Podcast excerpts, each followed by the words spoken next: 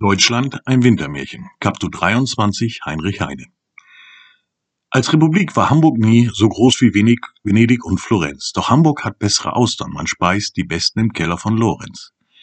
Es war ein schöner Abend, als ich mich hinbegab mit Kampen. Wir wollten miteinander dort in Rheinwein und Austern schlappampen. Auch gut Gesellschaft fand ich dort. Mit Freude sah ich wieder manch alte Genossen, zum Beispiel Chauffier.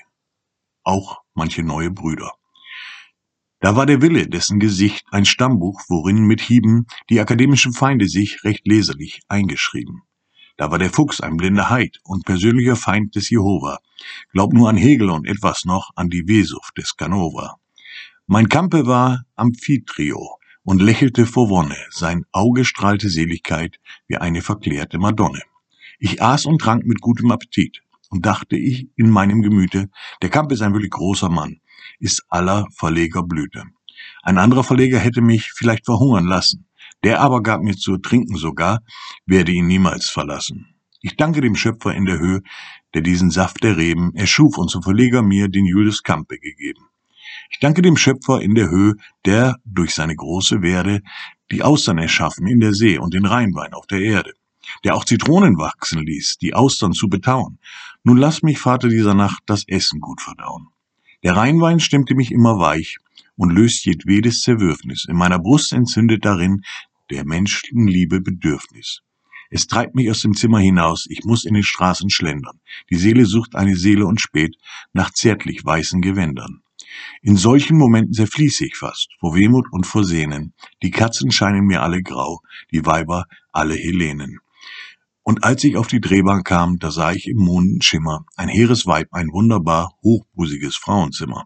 Ihr Antlitz war rund und kerngesund, die Augen wie blaue Turkoasen, die Wangen wie Rosen, wie Kirschen der Mund, auch etwas rötlich, die Nase. Ihr Haupt bedeckte eine Mütz von weißem gestreiftem Linnen, gefältet wie eine Mauerkron mit Türmchen und zackigen Zinnen. Sie trug eine weiße Tunika, bis an die Waden reichend, und welche Waden das Fußgestell zwei dorischen Säulen gleichen. Die weltliche Natürlichkeit konnte man in den Zügen lesen, doch das übermenschliche Hinterteil verriet ein höheres Wesen. Sie trat zu mir heran und sprach, Willkommen an der Elbe. Nach dreizehnjähriger Abwesenheit, ich sehe, du bist noch derselbe.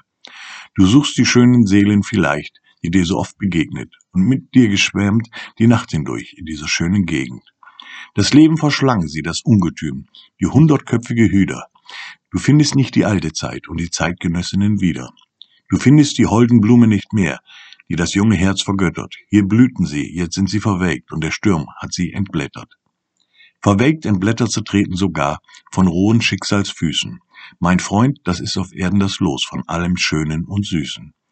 Wer bist du, rief ich, du schaust mich an, wie ein Traum aus alten Zeiten. Wo wohnst du, großes Frauenbild, und darf ich dich begleiten? Da lächelte das Weib und sprach, du irrst dich, ich bin eine feine, anständig moralische Person. Du irrst dich, ich bin nicht so eine. Ich bin nicht so eine kleine Mamsell, so eine welsche Loretin, denn wisse, ich bin Harmonia, Hamburgs beschützende Göttin. Du stutzet, erschreckest sogar, du sonst so mutiger Sänger, willst du mich noch begleiten jetzt? Wohl an, so zög nicht länger.